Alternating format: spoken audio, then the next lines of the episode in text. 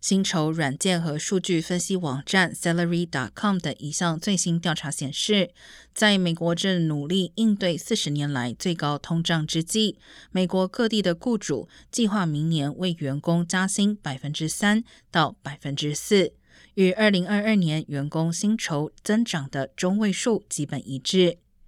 Salary.com 指出，过去十年间，由于通胀水平一直很低，薪水涨幅也一直很低。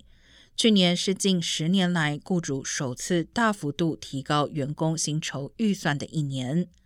不过，尽管工资涨幅有所上升，仍远低于目前百分之八点五的年通胀率。